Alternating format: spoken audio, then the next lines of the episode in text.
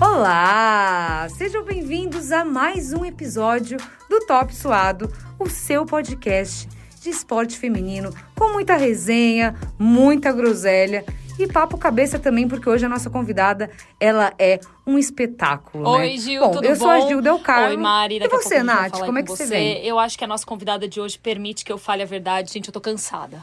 Meu Deus do céu, esse ano não termina nunca. Eu tô muito cansada. Cara, o Brasileirão não termina nunca. Depois do Brasileirão ainda tem Copa do Brasil. Meu Deus, o que, que é isso? Não acaba nunca mais. Eu quero aquela sensação de, tipo, dormir dia 31, acordei dia 1 Parece que renovou todas as energias, porque eu tô acabada, real. Assim, eu tô cansada de tudo. E, inclusive, tô cansada de redes sociais, gente. Eu não tô aguentando mais. Tá insuportável. E eu sei que a convidada de hoje, nossa convidada misteriosa, que já já será apresentada, vai poder falar um pouco disso comigo também, porque eu tô assim de saco cheio, entendeu? Não aguento mais falar assim, putz, eu tenho que fazer talvez um story. Ai, meu Deus do céu, será que eu tenho que postar alguma coisa hoje pra, pra manter ativo aquilo, entendeu? Tipo, virou um job isso, manter ativo redes sociais. Tá insuportável, quero descansar. Então tô chegando cansadíssima, tá? É isso aí. E você, Mari, tudo bom, querida? Tá tudo bem? Ai, tô na bad. Ontem, ontem eu fiquei no sofá só vendo o jogo e lendo. E hoje eu tô me sentindo culpada. Não, mas eu tô me sentindo culpada que eu não fiz nada. Culpada. Olha isso, gente, culpada. Uai, você tá precisando de terapia? Você quer um abraço? Você quer. Eu tô há quatro dias bebendo, que nem uma maluca, viajando. E a Natasha aí com essa. Isso deve tá velha também, né? Só essa cara que mente. Mas vamos lá. Chegando pra mais um episódio do Top Suado, então. com a nossa convidada da vez, a gente sempre faz uma apresentação especial. Pra ela eu fiquei pensando o que eu posso fazer, porque assim, são, ela é meio fragmentada, né? Porque a nossa convidada é boleira, mas ao mesmo tempo uma senhorinha de 75 anos, uma mulher que fala italiano, uma mulher das redes sociais, ou seja, jovem, mas ao mesmo tempo velha, uma mulher que representa as meninas também no meio do futebol, que joga bola e desmaia depois de 5 segundos e precisa de bombinha de asma. Luana Maluf chega com a gente então no podcast pra gente trocar ideia. Lu, tudo bem? Jovelha, né? Você quer dizer. É a melhor apresentação impossível. Eu deveria colocar no Tinder se eu tivesse, para as pessoas já saberem a realidade. Boa. Gil, quer começar perguntando aí de clubismo para clubismo aí? Lógico, né? Claro, sou fã, né, da Luana, primeiramente. Queria dizer. Nossa, tá um né? nojo esse podcast hoje, né? Só a turma, só É, as campeãs. calma, né? Menos eu. Droga. Tô mal, já tô na, já tô mal. Já cheguei mal, tô mal, continuo mal. Nossa, gente. Não tá, hoje não é um bom dia pra mim. Eu vou começar puxando sardinha pro nosso lado, sim, afinal de contas, né, campeãs aí, né, maravilhosas. E eu queria saber como foi essa experiência, né, de você ter ido assistir o jogo da Libertadores, como é que foi todo esse essa magia, né? Porque eu falo que até hoje eu não acredito muito. Imagina você que tava ali. Como é que foi, Lu? Conta pra gente. Cara, foi, foi o melhor dia da minha vida de futebol, assim, disparado, não tem comparação. Foi o, o título mais importante que eu já ganhei. E olha que os meus últimos anos, eles são bem felizes, assim. Eu sofri muito na minha infância, muito. Eu tenho, eu sempre tive problemas com São Paulinos, porque o que eu sofri com São Paulino na escola era brincadeira. Mas eu tive o privilégio de estar em janeiro no Maracanã, né? Poucas pessoas estiveram lá. E, e para mim aquilo foi muita tensão. Então eu estava na área de imprensa ali, a gente, eu não fiquei com a torcida lá embaixo, eu fiquei bem, bem sozinha lá em cima mesmo. E foi um momento muito especial, assim, porque quando o Palmeiras tinha sido campeão da Libertadores, eu era muito criança. Então ganhar do Santos, aquela coisa. Mas quando eu estava no centenário, tinha toda aquela questão de ser contra o Flamengo, né? Que a gente vem construindo essa rivalidade nos últimos E anos. acho que vibe de torcida, né? Tinha, tinha mais esse clima, né, Lu? É, eu tava lá há uma semana já. Então eu fui aturando os flamenguistas chegando. E aí você andava De na salto rua. alto, né? Nossa, era aquela coisa, sabe? E eles dominando a cidade. Foi difícil. Mas o palmeirense sabe ficar quieto. A gente sabe comemorar na hora certa. O palmeirense não canta gol antes da hora. Então, Exatamente. Cara, eu fui aguentando, aguentando. E aí, quando você entra no estádio, o Flamengo tinha todo gol, né? Mais metade do centenário, e todo mundo já sabia que seria assim. Mas, é, por já ter viajado muito com o Palmeiras, eu sei como a torcida do Palmeiras é. Eu estava na bomboneira quando o Palmeiras ganhou do Boca. E naquele dia, eu vi o Palmeiras calar uma das torcidas mais surreais que eu já vi na minha frente. Então, eu falei: se o Palmeiras fizer um gol logo, não vai ter chance para o Flamengo, para a torcida do Flamengo. E foi isso que eu vi, assim, quando sai o gol do Palmeiras, a torcida do Flamengo morre, e eu sei que tem sido piada desde lá, por causa do vento, aquela coisa.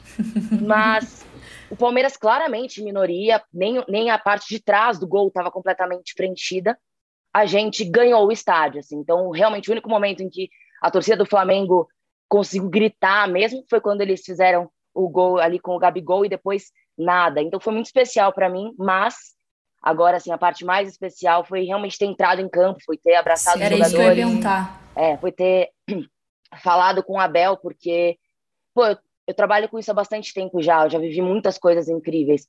E eu sempre me realizo dentro do futebol, né? Porque eu amo futebol e não só o Palmeiras. Mas eu nunca tinha vivido essa essa coisa da Luana criança, assim, porque eu sempre tive muitos sonhos, e quando você é criança, você tem ídolos, aquela coisa, você vai perdendo isso quando você trabalha com futebol. Naquele momento que eu entro no campo, eu sou só a Luana criança realizando um sonho, assim. Eu sou só uma pessoa muito feliz, sem acreditar que eu estava vivendo aquilo. É, e colocar Sim. medalha, e beijar a taça. E ah. aí, quando eu, me dei conta de que tudo isso aconteceu, quando eu cheguei no hotel, eu falei: acabou, eu não tenho. Eu cheguei no topo do meu sonho. Eu preciso arrumar uma coisa nova para sonhar, porque eu terminei de realizar o que a Luana de quatro anos começou a pensar quando ia para o Palestra Itália com o pai dela. Acabou hoje aqui para mim. Dia 27 de novembro, eu comecei a ter que pensar em um sonho novo. Que da hora, Lu. E é muito louco, porque quando você conta isso e é, dá pra ver, tipo, no, no, seu tom de voz, do jeito que você fala, que você tá falando sorrindo, né? Com o olho, com a voz, com a boca e. Enfim. Só não brinca com essas coisas de, tipo assim, realizei o que eu precisava e acabou. Porque no dia que meu time ganhou o título, no dia seguinte eu me vi no meio de um tiroteio. E falei, caralho, velho, quero morrer, não. É verdade. Não, não, não, não, não, não, não. Rolando a bala comendo. Eu falei, nunca mais eu falo isso. Eu, relaxa, tá tudo bem. Fala, tem Mas, muita Lu, coisa ainda pra viver. É, não, não, relaxa, é. tá tudo bem, universo. Cancela o que eu falei aqui. Mas eu acho que essa é a parte mais doida do, do seu trampo. Ai, gente, rindo da desgraça da amiguinha, meu Deus. Não, a gente tá rindo hoje, na sexta-feira foi muito chorei, tenso, é mas essa menina tava branca. A hora que eu vi, a hora que eu vi ela voltando, eu vi ela sentada na redação até então, eu não sabia o que tinha acontecido com ela, isso que a gente tá contando aqui. E eu falei, ah, tá, ela tá contando porque ela viu. Não que ela tivesse, tipo, ela tava, tava, lá, tava lá, entendeu? Na hora que aconteceu. E aí depois ela, ela sentada ali no figurino, me trocando pra entrar no ar. E ela, tipo, pálida, assim, ela só olhava e as pessoas tentando acalmar ela, só chacoalhava a cabeça, tipo, sim, assim, sabe? Do tipo, tá bom, eu tô te escutando, mas não tipo. tô processando tô nem prestando atenção no que você tá falando. E a gente rindo aqui, ai, gente. Não, tudo bem, é que é bom, é bom dar risada tá tudo bem, depois. Deu tudo é certo, isso. né? Deu, deu tudo certo, graças é, a Deus. Não, mas é só pro fã do esporte, não tá entendendo nada, rolou um tiroteio aí, eu tava lá no meio, enfim. Mas, Lu, eu acho que essa é a parada mais legal do, do, seu trabalho, que é o desprendimento, não o desprendimento do jornalismo, não é isso que eu quero dizer. Mas, pô, você pode entrar em campo, sabe? Você pode abraçar, você pode curtir, você pode chegar num jogador e, tipo, eu vi você dançando lá, brincando com o Davidson, aquela sua foto com o Everton, velho dele te abraçando. Essa foto é oh, sensacional. Eu Sério, vou mostrar. Cara, é sensacional. Meu, assim, é o plano Você de fundo representou todos nós. Esse é o plano de fundo, cara. Você é representou todos os palmeirenses ali nesse momento com essa foto. Não, eu falei, assim, sabe, como que é? Sabe a família Palmeiras inteira naquele abraço. Com certeza. Não, e tipo assim, como que é para você? Porque obviamente você já teve decepção com algumas pessoas que uns, alguns ídolos ou alguns jogadores, imagino que sim, ou talvez não decepção, mas a sua expectativa era uma e foi outra assim. Com o Abel, como que foi? Você teve um encontro muito rápido com ele ali, né? É. Eu, encontrei com o Abel na coletiva no dia anterior, né? É, que eles foram reconhecer o campo e tal. E é muito maluco isso, porque eu sou realmente uma pessoa mais tranquila, assim. Eu não, eu não crio uma idolatria muito grande em cima das pessoas, porque eu tenho medo de me decepcionar.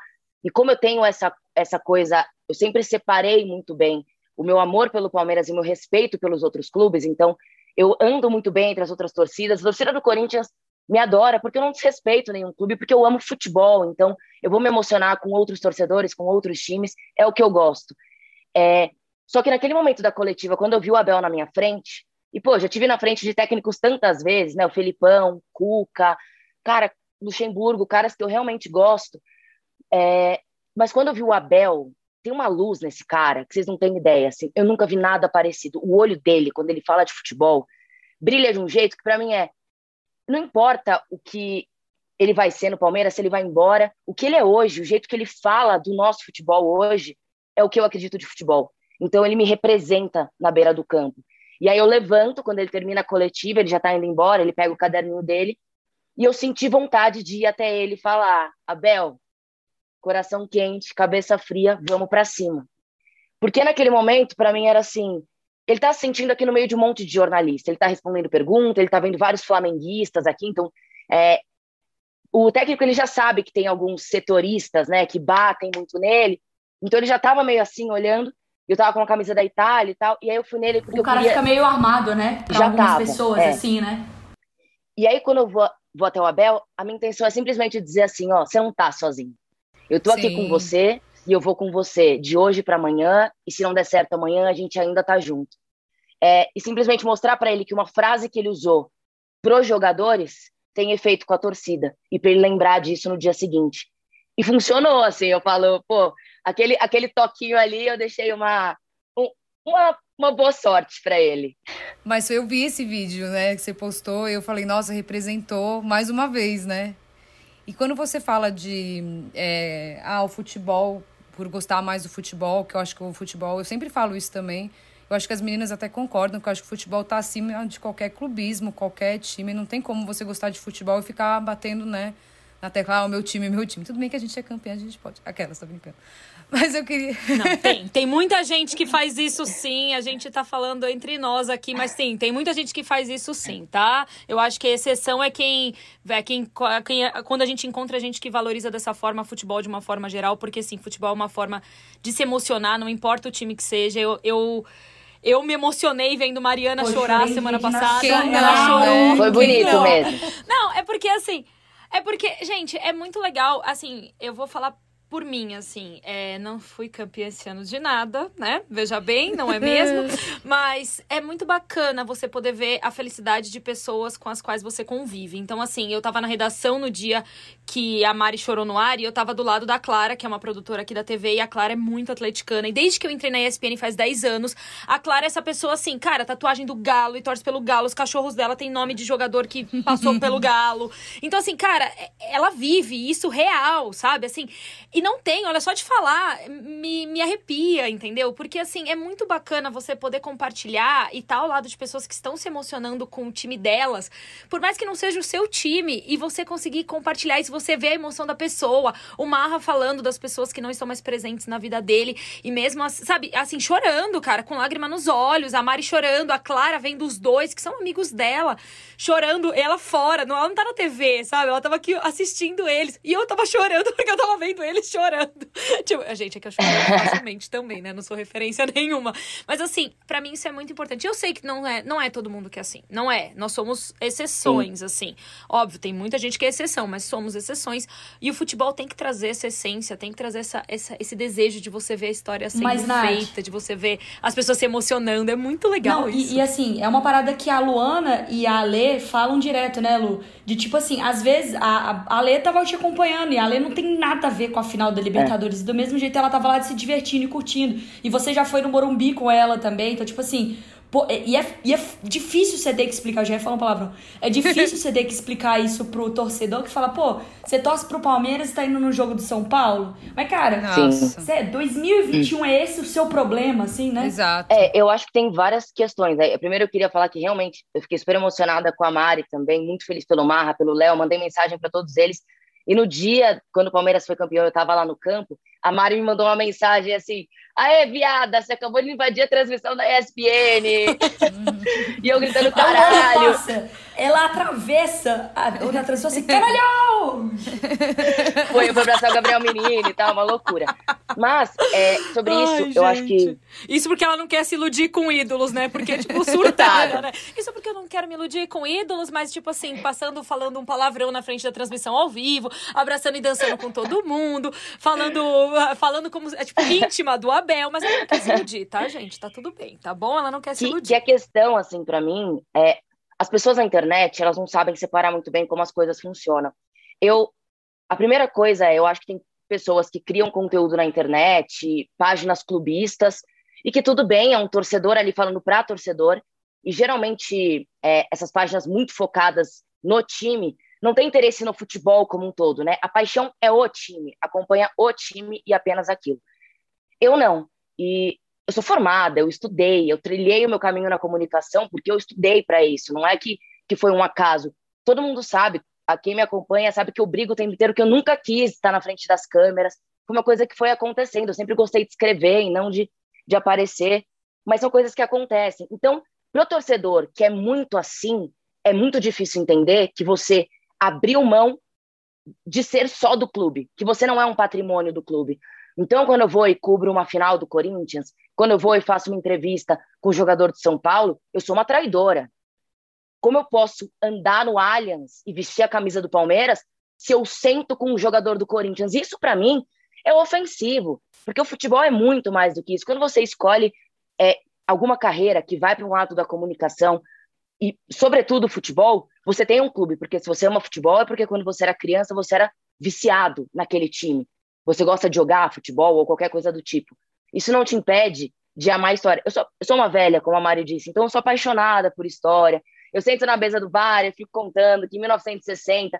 Então, eu não tenho como amar só o Palmeiras, porque não foi meu time sozinho que construiu a história do futebol. Ele precisou dos rivais, ele precisou de outros times. Então, é, isso para mim é o mais difícil de lidar. Assim, na internet, terra de ninguém, as pessoas não têm rosto, falam o que querem de você, te julgam sem te conhecer.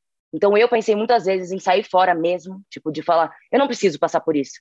Eu sei quem eu sou, eu sei o quanto eu estudo, o quanto eu me esforcei para estar tá aqui. Eu não preciso ouvir essa gente falando de mim, porque eles não sabem do que eles estão falando.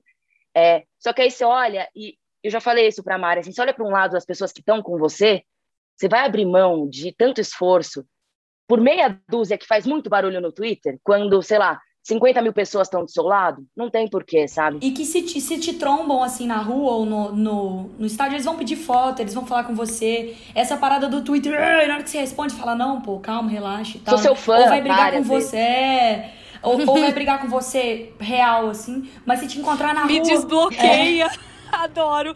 Meu, você me bloqueou, me desbloqueia. Não, e, e às tipo, vezes, adoro. às vezes na internet a pessoa vai, tipo, insistir no discurso de que te detesta. Mas na hora que a pessoa te encontra pessoalmente, ou ela não consegue falar nada pra você, ou ela fica te olhando, tipo assim, puta, a pessoa tá ali e tal. Ou ela até vem falar com você. Então, assim, parece que são dois mundos, né, Lu? Tipo, de. Nossa, parece que são realidades completamente paralelas, assim. Completamente.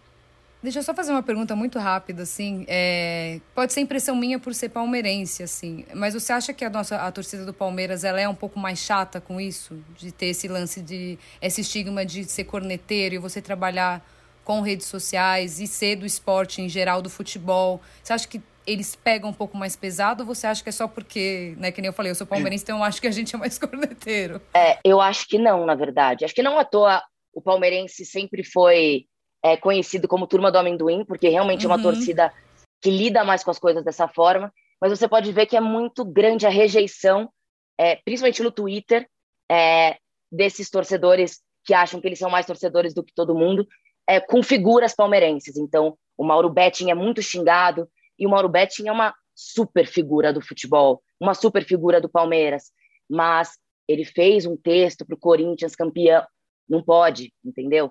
É, e vários outros, assim. Então eles atacam. O Fred. Até, o Fred é odiado. Exato. Então tem essa coisa de, de que, ah, é, o palmeirense não pode aparecer, porque senão ele está aparecendo em nome do clube. Eu nunca ganhei um centavo do Palmeiras, eu falo isso para todo mundo. O que eu já apanhei por causa do Palmeiras, eu nunca ganhei um centavo. Então, assim, é tudo por amor é, é, o meu amor, eu sou palmeirense. Aquelas, tá na hora desse clube, inclusive, me reconhecer. Aquelas, tá na hora desse clube, inclusive, me reconhecer, porque já apanhei muito sem ganhar nada. que, Aquelas... Se quiserem me levar para algum lugar. Mas a verdade é essa, assim. Então, no fim das contas, é, ao invés de buscarem uma representatividade, buscam um ataque que nem é necessário, entendeu? Porque o que eu falo é, cada pessoa tem um jeito de torcer. O jeito que você torce não é melhor que o do amiguinho, e não é porque você é, vá em todos os jogos no setor X do estádio, que você é mais torcedor do que o cara que só vê jogo de casa. Porque senão, o meu pai que viveu uma época incrível do Palmeiras, títulos maravilhosos do Palmeiras, ele é menos torcedor do que eu, porque eu vou ao estádio, ele não? Não, porque hoje em dia a gente vive em uma época de arenas, em que o ingresso é um absurdo Elitista. e que exclui. O futebol exclui Exatamente. as pessoas do estádio. Exclui e o meu pai mesmo. é uma dessas pessoas que está excluído hoje porque ele não vai pagar o que cobra para você estar tá lá. Então, assim como ele, várias outras pessoas. Então, você vai medir a sua torcida porque você tem condições de ir a um estádio? Porque você tem X camisas e a outra pessoa não? Não. Cada um sente o amor de um jeito e o amor é do clube Exatamente. com a pessoa e a sua própria história. Não tem como medir isso, né, gente? É que a Mari falou, né? 2021 e a gente ainda briga por isso. Ah, tem tanta coisa que a gente briga que é tão sem noção, Jesus amado. Mas não, é muito sério isso, não, sério. Acho que toda, todo episódio que a gente gravou até hoje, a gente descobriu alguma coisa que alguém reclamava demais, a gente ficava indignada e a gente ainda tá. E... Gente, 2021 ainda estamos nessa, é, no entanto, estamos nessa ainda. Mas me fala uma coisa, como que você lida com essa questão das redes sociais quando elas começam a, tipo, dar no saco mesmo, assim? Você fala assim, meu, não tá dando mais, esse negócio tá, tipo, insuportável. Você faz o quê? Então, sempre brincam comigo que eu sou a pessoa que rejeita as redes sociais, né? Então eu, eu realmente sou a influenciadora menos influenciadora da história, porque eu não apareço forçada se eu não tô afim, eu não faço coisa que eu não quero, eu não dou oi todo dia para as pessoas, porque assim, para mim é. Eu tomo muito cuidado com as coisas que eu produzo, porque eu me considero uma produtora de conteúdo, sou uma comunicadora e eu tô lá para passar coisas que agreguem para a vida das pessoas. Então eu não vou aparecer é, fazendo algo que eu acho que não faz sentido. Porque aí não faz sentido para mim, e aí eu tô me traindo na coisa que eu acredito. Exato. Então, eu não faço. É, e tem dia que eu simplesmente viro e falo assim, sei lá, tem alguma entrega para fazer. Aí eu olho e faço assim, isso vai acabar com a fome da África se eu não responder hoje? Não vai. Tchau. Eu desligo, no dia seguinte eu respondo. E, e é isso que eu acho que as pessoas têm que Mas lidar. você faz terapia, amiga? Porque não assim, faço. tipo, pra lidar com ansiedade. Porque, por exemplo, é uma parada que eu preciso trabalhar, que é essa coisa do celular. Mano, chega a mensagem, eu preciso responder isso hoje, não, mas se eu não responder, velho, isso fica martelando, aí você fica uhum. ansiosa, aí você começa a pensar que você não tá fazendo, que as pessoas estão pensando isso, que você, sabe, você começa a entrar numa, numa neura completamente sem noção, assim, e você não faz. Não, é porque a Mariana faz pouca coisa. Ela tem, ela tem que ser mesmo, porque ela faz pouquíssima coisa. Inclusive aqui nos canais ESPN, a Mariana, ela só apresenta o programa, faz conteúdo todo dia pro digital, ela tá num podcast. Daqui a pouco ela tá gravando um podcast fora daqui também, de convidada. Daqui a pouco ela tá gravando mais um conteúdo que ela inventou da cabeça dela e precisa gravar pra ontem. É que a Mariana faz pouquíssima coisa em 24 horas. E aí, se ela não te responder no WhatsApp, menina do céu. Só um comentário antes de você falar sobre isso. É que assim, tem uma coisa que para mim eu sou extremamente desencanada. Gente, é o WhatsApp. Não, meu sonho. Assim, eu respondo respondo realmente as pessoas sonho. que eu acho que merecem ser respondidas. Desculpa se você está sendo ignorado nesse momento no meu WhatsApp. Mas é real, assim, que nem vocês estão. A gente está fazendo um trabalho juntas. É óbvio que eu vou responder vocês. Só que se eu olhar e falar assim, puta, dá pra eu responder daqui seis horas, eu vou responder daqui seis horas. E dá pra eu responder daqui 24 horas ou mais. E se eu nunca mais for te responder, eu nunca mais vou te responder. E me desculpa se você foi uma dessas pessoas que eu nunca mais respondi. Porque eu sou dessa, gente. Eu ignoro real algumas pessoas. Cara, eu, não faço terapia, né? Mas eu já fui muito ansiosa com as coisas. E chegou num período que eu realmente surtei, assim, eu fiquei mal de saúde. E eu tô até te falando isso como um toque mesmo. Até porque a gente é super nova, assim, você é ainda mais nova do que eu. Mas se você não desapega, você precisa entender. Eu sei que no seu caso tem TV, que você segue um, um roteiro muito específico todo dia, que você não pode virar para. Não vou hoje no Sport Center, não contem comigo. Isso Bruno, não tem que acontecer. Se vira! Se vira. No meu caso, eu sou dona da minha vida, né? Então, eu consigo peitar algumas coisas um pouco mais. Então, é, é semana, assim, eu fiquei doente, eu voltei do jogo, destruída do Uruguai. Foram dez dias muito intensos. E eu tive uma crise alérgica. Quando eu fico muito estressada, eu fico parecendo Angelina Jolie. Minha boca começa a inchar, inchar, inchar. e eu tenho que. Eu vou mostrar uma foto para vocês depois. Eu tenho que é, tomar corticoide na veia, essas coisas. E aí, que que eu, eu tinha duas entregas. Mas a entrega era assim: eu tinha que entregar na quarta para o cliente aprovar para subir na outra semana. Eu falei, gente, o cliente não vai demorar três dias para aprovar um negócio de um minuto. Então, hoje eu não consigo, eu estou no hospital, eu não vou, me, eu não vou morrer por isso. Eu esperei o dia seguinte, melhorei e falei, ó, como eu disse ontem, eu estava mal, agora está aqui. Então, eu acho que a gente tem um desespero de não querer decepcionar as pessoas. Então, nossa, jogaram isso na minha mão, eu preciso entregar, eu preciso fazer. E a gente passa por cima de muitas coisas para às vezes entregar o que a gente não tem uhum. condições naquele momento. E às vezes a pessoa nem tá preocupada com o que a gente tá preocupado, né?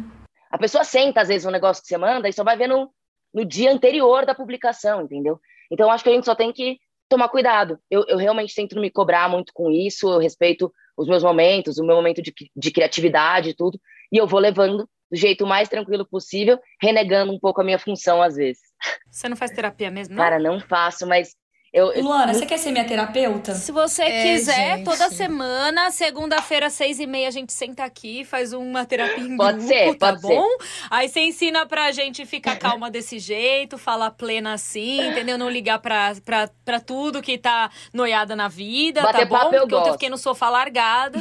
Não, fiquei largada no sofá ontem já tô. Eu tava culpadíssima. Hoje cedo já acordei, tipo, 5 da manhã eu acordei e fiz assim. Nossa senhora, eu preciso pagar a conta da empresa, meu Deus do céu, eu preciso fazer o roteiro que eu prometi pras meninas de final de ano, meu Deus, ainda preciso Precisa gravar. mesmo, hein? Mas não sei o que que eu Roteiro, tinha falado, hein? eu sei. Tá chegando Inclusive, tem que entregar sei. agora, tá vendo? tô sendo pressionada, eu tô mal, tô mal. Vai lá, Mas Gil. eu queria falar que eu faço terapia, tá? E uma das coisas que a minha terapeuta mandou com esse lance de WhatsApp, loucura, rede social, era desligar mesmo, que ninguém vai morrer, que nem a Lu falou, né? Ninguém vai morrer, né? tudo bem. E também seguir gente que, que passa essa, essa tranquilidade de que descanso existe sim e tá tudo bem, tudo bem você descansar. E é uma das coisas que eu até comecei a te seguir há muito tempo atrás, Lu porque tá lá no seu perfil, né? Não sou influenciadora e sim produzo conteúdo digital. Isso chamou muito minha atenção, né? Porque no começo eu falei, ah, será ser, né? Porque a gente ouvia falar, né? Deixa eu ver. E aí eu vejo que realmente, né? Você tenta trazer essa rotina mais saudável, assim, é saudável que eu digo mentalmente, assim, né? Não só esporte. Eu queria entrar um pouco nesse assunto com você, né? Eu vejo assim os vinhos que você posta, viagem, muita arte. Fala que é velha. A Eu senhorinha aqui, ó. Eu sou velha Vai. também. Um Então, chazinho. Que lugar que ela mais gosta de viajar? O velho? bota a vinheta da sessão cringe, porque vai começar. A Luana é assim, ó. Luana, você quer ir pra uma balada, chutar o balde? Não, não. Prefiro ouvir na minha vitrola, fumar um charuto, Legal. tomar Eu- um é isso. uísque. É isso. Gente, as minhas amigas vêm em casa, eu coloco o disco de vinil, elas ficam, ah, que legal, super dá pra dançar essa música. eu... Eu amo, porque é com minha melhor Fazendo amiga também coleciona coreografia vinil, de gente. TikTok aqui, ó. Você viu o que eu fiz do Roberto Carlos? Nossa. Meu Eu cre- Deus, eu não, eu, eu já no começo eu juro que eu ia concordar com a Mariana e falar não, então eu sou totalmente da vibe dela. Não, comecei a me não pra é, pra uma balada é. que começa meia-noite, eu ia falar não, não A vou, vou ficar em Luana- casa, mas aí Se liga, Nath. TikTok com Roberto Carlos e tipo vinil, aí Ela compra, Luana, tipo cara, assim, já é muito idosa. jornal. É, jornal. Com umas capas nada a ver pra ficar lendo jornal, pra sentir. Gente, a... Juro, Luana. pra, as pessoas não acharem que eu tô mentindo. Isso tudo aqui é jornal, tá? Nossa, Meu Isso aqui, meu ó, Deus do céu.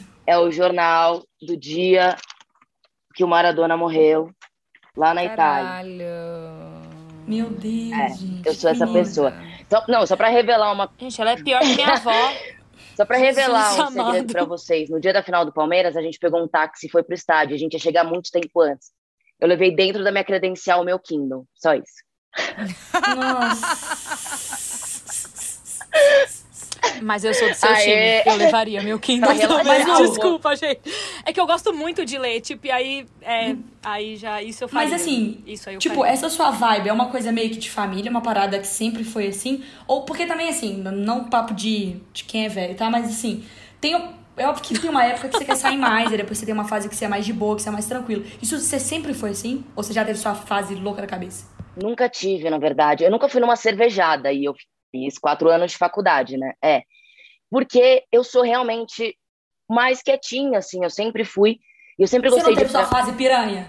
Cara, não tive, você acredita? Eu. Nossa, Ah, não. Ah, mas gente. então a gente vai começar ela agora. Quantos anos você tá? 27. A gente já vai. Vamos montar aquele perfil que ela queria no começo do programa. Vai começar hoje essa fase piranha. Aqui as três namoram, mas a gente te acompanha assim só no rolê pra gente dar um jeito nisso. Porque não, não, não, não é possível. Tem que experimentar. Eu tô pelo comprometida menos também aquelas- agora. Vamos. Ah, Oh, droga. Solta os cachorros, vai. É, Vai, vai, Luana. é, é público? É público o seu romance já? ou Umas ainda pessoas perceberam já, outras não. É um. furo de não? reportagem. Será que é aqui? Será que é aqui Será? que nós vamos A dar esse furo de Mariana reportagem? Hum. Não falei nada. É, cara, nunca tive, sempre fui muito tranquila mesmo, assim.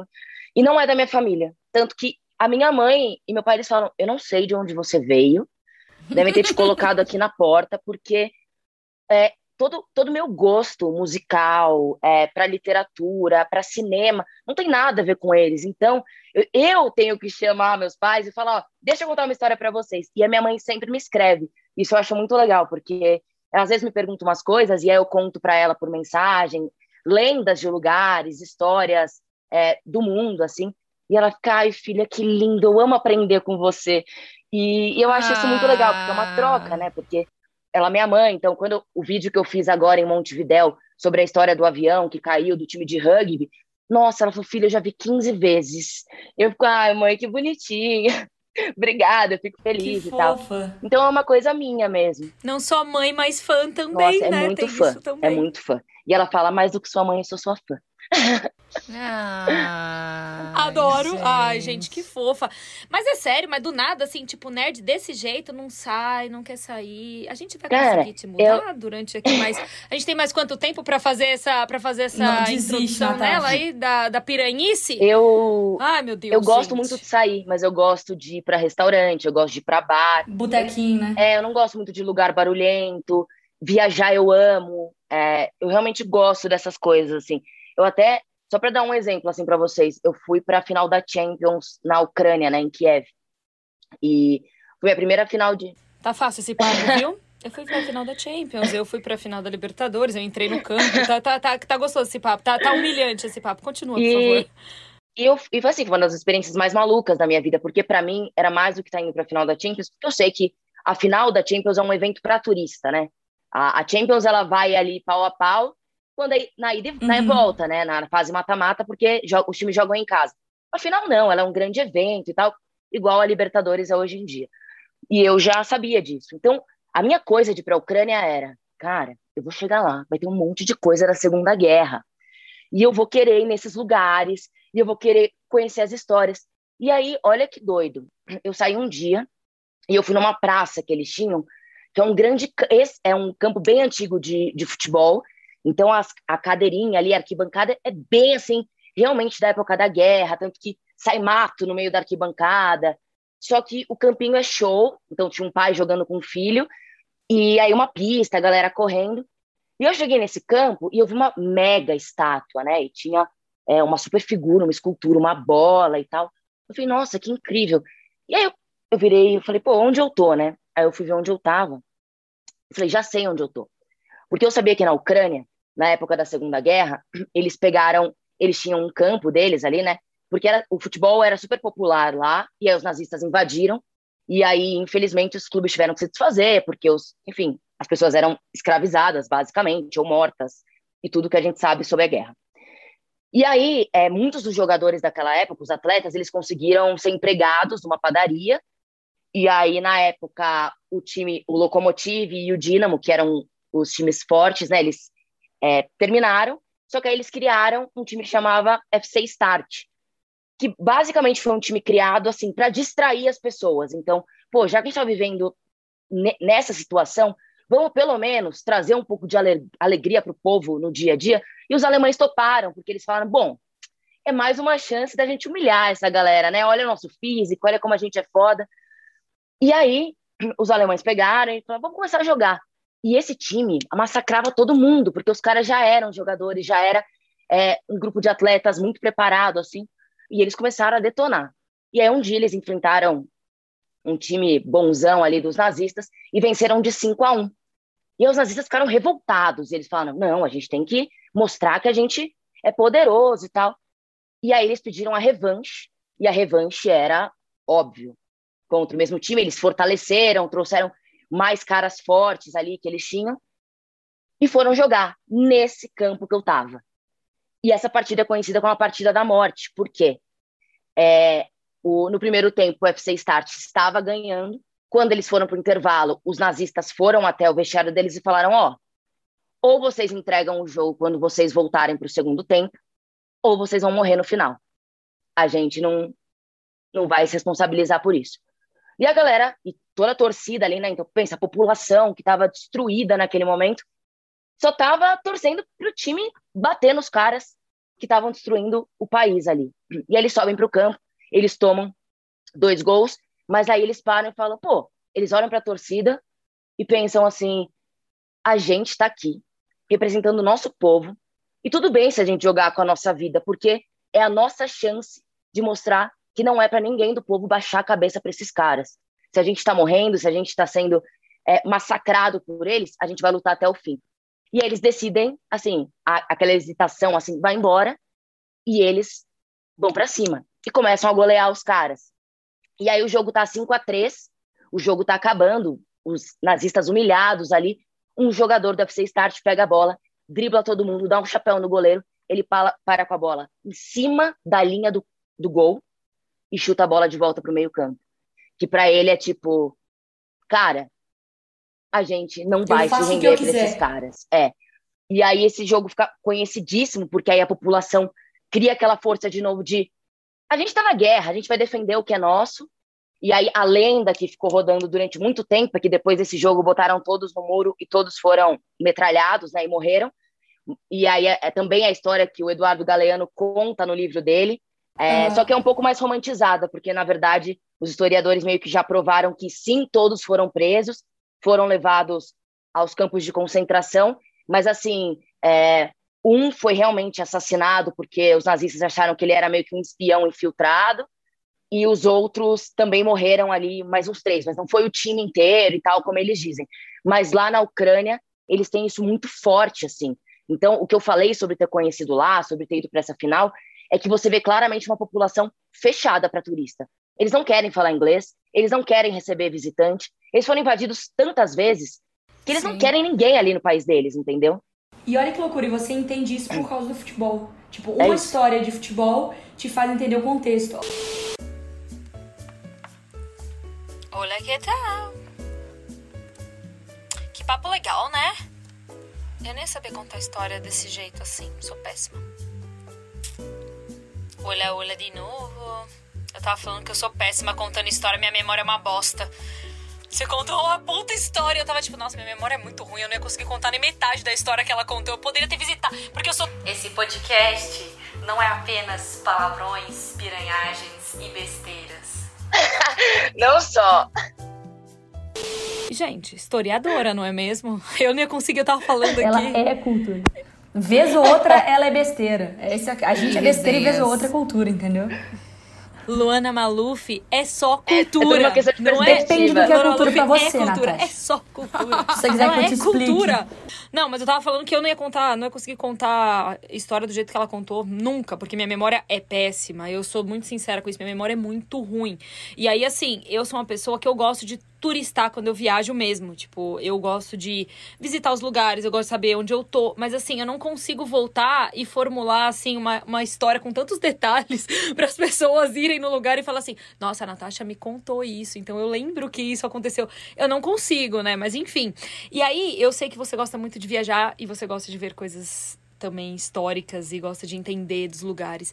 Explica pra gente, explica pra mim, na verdade, assim. Você é muito, muito, muito apaixonada pelo Palmeiras, é o seu time do coração, foi o time que você cresceu. Enfim, dá pra ver pelas suas redes sociais. Mas você tem um outro time que é uma paixão sua também. E aí eu queria entender como seria. Porque assim, eu vou ser muito sincera pra você. Eu não tenho time fora do Brasil. Eu não tenho essa paixão por nenhum time fora do Brasil. E você é, torcedora da Roma também. E aí, assim, como que é isso? Porque eu não consigo nem imaginar de verdade. Eu não consigo torcer para outro time que não seja o meu time, entendeu? Então, para mim é muito difícil. Eu acho que a explicação começa pelo primeiro ponto, que é eu nunca torci pela seleção brasileira, né, desde criança. Então, eu sempre torci pela seleção italiana, eu nunca escondi isso de ninguém. Tem toda uma questão com a minha família, tem toda uma questão com o meu avô. Então, eu sempre tive essa ligação muito próxima com lá, é, com, a, com o país como um todo mas é, desde eu tenho uma cartinha assim para minha mãe quando eu tinha uns sete anos que eu falei quando eu crescer eu vou morar na Itália. E eu fui né sozinha. Então é, eu acho que uma coisa que eu fui desenvolvendo eu assistia futebol italiano com o meu pai desde muito cedo assim. Então ele sempre falava do Falcão aquela coisa toda. E eu sempre tive essa essa coisa com Roma porque os jogadores da Roma eles são muito apaixonados pelo clube né?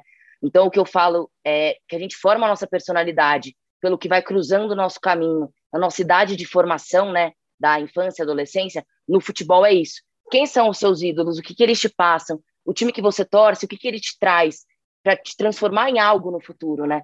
Então, a minha relação passional com o futebol, ela traz isso do futebol italiano, né? Da relação que os jogadores sempre tiveram com a Roma, de não abandonar o time em nenhuma situação. Pô, torcer pela Roma não é por título, nunca vai ser, não tem como, né?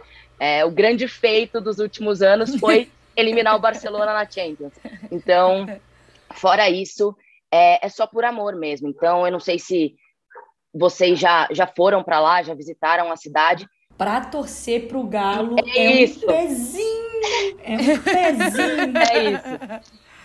Mas é, o time representa a cidade, o time é um orgulho para a cidade, então é um motivo que a população encontra para viver, assim. Então, grandes nomes da arte, da música, do cinema, é, que eram romanistas, assim, escreveram grandes poesias, grandes músicas. Então, você entra no estádio da Roma, tem uma sequência de músicas incríveis que tocam, com significados lindos antes de começar o jogo e mesmo durante o jogo. Eu, eu sempre falo isso para as pessoas, assim. É, eu acho que é muito legal, a gente tem vários gritos legais no estádio e tal. Você ter a experiência de ir no estádio da Roma é uma experiência de corpo e alma, porque são músicas, assim, é uma coisa romântica, é uma coisa poética. É um outro lado do futebol que a gente não tem tanto acesso aqui, que, que é essa relação de amor acima de todas as coisas e transformar isso em algo melódico, que é o que eles fazem, né? Então, mas é muito fácil quando você fala assim, ah, torcer por dois times, né? Eles nunca vão se enfrentar. Isso é um fato, assim. É, a, é muito difícil a Roma ganhar a Champions, o Palmeiras a Libertadores no mesmo ano e, tipo, eu ter que ficar, meu Deus, o Mundial. O é. Mundial. É... Então isso é muito difícil, assim. Mas é essa, eu sempre, eu sempre falo sobre o futebol italiano, porque as pessoas durante muito tempo ficaram em cima de um preconceito ali, mas eu acho que vale muito a pena, porque enquanto outras ligas na Europa, elas trazem essa coisa muito turística, que é o que a gente tem das arenas, dos preços, que é o show voltado pro turista, para ele ir no Wembley e achar a coisa mais linda do mundo, Pô, eu fui, eu fui em Tottenham e Manchester United, que era para ter sido uma das experiências mais malucas da minha vida, né? Um clássico, cento, acho que 110 mil pessoas no estádio, foi o maior público que eu já peguei. Estádio morto. Foi no, foi no Trafford ou foi, foi no, em, em Wembley? Foi em Wembley, é. E aí, assim, sabe, eu olhei para aquilo e falei, cara, como, como pode isso? Não tem barulho. É, a Libertadores é mais legal que isso, entendeu? E eu tô com mais de 100 mil pessoas aqui no estádio. Então foi uma experiência bem, bem particular e a Itália não tem isso, porque a Itália ainda não é um futebol voltado é, pro turista. Eles acolhem os torcedores. Então você vai no estádio e você sente a experiência de ir ao estádio, de ser um torcedor daquele time. Não é muito clube global, né? Como rola tipo com o Liverpool, com o Manchester United, até com Barcelona, Real Madrid, né? Lu, é, pra gente fechar, a gente sempre faz um jogo no final, mas não é bem um jogo, tá? É tipo um, um, umas perguntinhas. Ui. Nesse final. Não, não é nada demais. Mas eu acho que pra você esse vai ser um jogo de indicação, tá? Que aí a gente vai te pedir alguma coisinha e você vamos respondendo. Então a primeira coisa que eu te peço é uma indicação de um filme. Cara, um filme. Eu, eu vou indicar um, um, bem antigo, tá? Que eu acho que vale Vai, a pena. Ah, ah, Como informação. Eu esperando divertidamente aqui. É, tem um filme italiano que chama Cinema Paradiso, que é um filme lindíssimo e que eu acho que vale muito a pena porque ele conta realmente a essência da paixão pelas coisas desde quando você é criança. E pra gente que ama o futebol desde muito cedo, a gente se reconhece. O filme é sobre cinema, a paixão de um menino bem pequenininho por cinema em uma cidade super pequena, é, mas que o amor que ele sente por aquilo pode ser transferido para qualquer outra paixão que qualquer pessoa tenha na vida desde criança, com família, com representatividade. Então, acho que vale muito a pena. Não é tão fácil de achar, eu não sei se pode falar aqui, mas no stream eu tenho. Incrível. Eu já quero logo uma série para maratonar. Diz aí, Lu. Eu, é, de, do, do último ano, assim, eu vou recomendar cegamente Mare, porque eu sou apaixonada pela Kate Winslet. Eu acho que ela fez grandes papéis ao longo da, da carreira dela, só que nesse papel ela consegue chegar num ápice para mim que é primeiro, uma atriz que aceita o tempo do jeito que ele vem. Então, ela é uma mulher que aceita a idade. Então, ela aceita, é, ela aceitou amadurecer como profissional, mas sobretudo como mulher. Então, você vê uma personagem que claramente ela é para ser uma pessoa sofrida, que passou por muitas coisas, acabada mesmo, né? Então ela, ela super teve que não ficar gata pro papel. E ainda assim, naquela. Na, você olha para ela quando a câmera fecha nela e ela tem uma beleza natural de uma mulher que viveu a vida, assim. Então, eu acho que vale muito a pena e a história é muito bem amarrada. Eu fiquei apaixonada por essa série. Gente, eu entrei cansada nesse podcast, eu tô saindo humilhada, eu tô me sentindo muito burra, a minha memória é péssima. Sabe quando eu ia conseguir indicar essas coisas pra vocês? tô me sentindo burra. Eu indicando, eu indicando filme de super-herói, desenho animado, Taylor Swift. Não, e aí ia chegar na parte do livro, provavelmente eu ia falar assim: ah, não sei, pode ser tipo, sei lá. Não. A culpa é das estrelas. Não, assim, é porque eu vou pedir uma indicação de livro, porque eu gosto muito de ler, mas assim, gente, eu. Eu tô me sentindo humilhada. Vai, manda um livro aí pra eu ler, por favor. De futebol, eu vou indicar um dos meus preferidos, que é Entre os Vândalos. É, o Bill Bufford, que é o, o, autor desse livro, ele é jornalista e durante quatro anos ele optou por se tornar um hooligan. Então ele ele fica durante quatro anos em grupos de hooligans para tentar entender o que passa na cabeça daqueles caras que são marginais. E ao longo do livro ele vai meio que se tornando um hooligan. As coisas vão se tornando aceitáveis para ele. Ele vai sendo tomado por aquele sentimento daquelas pessoas. Então é a primeira vez que você tem uma visão do lado de dentro dessas torcidas. E, na, e, obviamente, durante o livro tem casos mundialmente conhecidos de brigas entre hooligans, então vale muito a pena. Nem é longo, é um livro super fácil de ler, até porque é um jornalista conversando com você. É, eu vou pedir então uma música. Cara, uma música. É... Eu vou indicar um álbum, pode ser? Pode ser. Vai. É... O meu álbum preferido é Acabou Chorare dos Novos Baianos. É, eu acho que é um álbum que vale muito a pena escutar, porque mais do que ser uma, uma criação, uma construção dentro de uma produtora, que o artista já entra condicionado pelo empresário, é simplesmente um grupo de amigos, de pessoas muito talentosas, que viviam a vida como eles achavam que tinha que ser vivida, então era sem grana, com comida do jeito que dava, bebida do jeito que dava, bebida mais importante que a comida, em quase uma comunidade particular, com relacionamentos, filho debaixo do braço, aquela coisa vai acontecendo e as músicas vão surgindo de uma extrema capacidade criativa de todos eles, unidos, né? E que é um dos álbuns mais bonitos da, da música brasileira para mim, mas sobretudo pela simplicidade, porque eles têm toda uma estética complexa de música, né? Então você pega é, a, a guitarra, né? No, num tipo de música que até então você não via a guitarra, e aí a forma no final é uma simplicidade complexa que você escuta do começo ao fim sem parar. A gente vive num período de Spotify, de Deezer e de outras é, outras plataformas que você vai pulando a música, cansa, você pula. E eu acho que todo álbum ele é construído pelo artista do começo ao fim com um objetivo. Então, é, hoje em dia talvez não mais, né? Eu não sou. A Mari pode falar melhor porque ela é a alta conhecedora e a grande conhecedora da música pop e de grandes álbuns que fazem sucesso hoje em dia. Mas eu acho que antigamente, Tropicália, é, os grandes nomes que a gente tem da música brasileira, é a, tem uma ordem. E essa ordem ela tem que ser respeitada e ouvida para fazer sentido até o fim. E hoje eu acho que a gente perdeu um pouco isso. É que hoje é meio, hoje é faixa, né? Hoje é single, né? Antes é tipo, meu pai, eu tenho essa cultura do CD, meu pai coleciona CD, rapidão que a gente precisa encerrar o podcast, mas assim, meu pai ele tem essa cultura e eu criei muito disso de a gente senta, ele pega um CD do Queen, sei lá, e a gente mata o CD. Terminou o CD do Queen, o que a gente vai ouvir agora? A gente vai ouvir tal coisa. Aí vai lá ouvir Supertramp, aí a gente coloca e, e tem que ouvir tudo. Vai, Gil, sua vez. Mas eu, eu, acho que colecionar vinil é muito essa pegada e eu comprei esse disco agora recentemente para minha coleção, porque eu também sou velha e coleciono vinil. Mas agora mudando vamos, a chavinha, vamos, vamos, eu queria um, um, um jogador para ser capitão do nosso time. Se você pudesse contratar qualquer jogador, é, Lu, para ser o capitão. Ah, não pode, um. não pode ser um qualquer do meu um. time já? Não. Tipo, você vai montar um time aqui, nós. Não, se você quiser. Pode ser quem ela quiser, mas você é. pode escolher qualquer um do mundo. Do mundo. Você não necessariamente de qualquer época. Time. De qualquer época, De Rossi, sem dúvida nenhuma. Sabia. Uhum. Nenhuma, nenhuma, nenhuma. Vai, Nath, sabia. Fala um time na Espanha pra torcer. Na Espanha, é... vou torcer pro Real Sociedade. Na Inglaterra. Na, na Inglaterra. É, aleatório, assim, eu achei aleatório. Podia escolher os grandes, mas ah, enfim. É, vai. na Inglaterra eu vou ficar com o Manchester United por toda a relação desde a minha infância, assim. E agora, para pôr fogo no parquinho, um jogador que você não queria ver de jeito nenhum com a camisa do Palmeiras. Mas assim. Nunca, na vida. Esquece, nunca. nunca. Esquece. Nunca. Papo nunca. de queimar a camisa. É Emerson Sheik. Boa. É, o aí é a rivalidade. A rivalidade falou bem alto.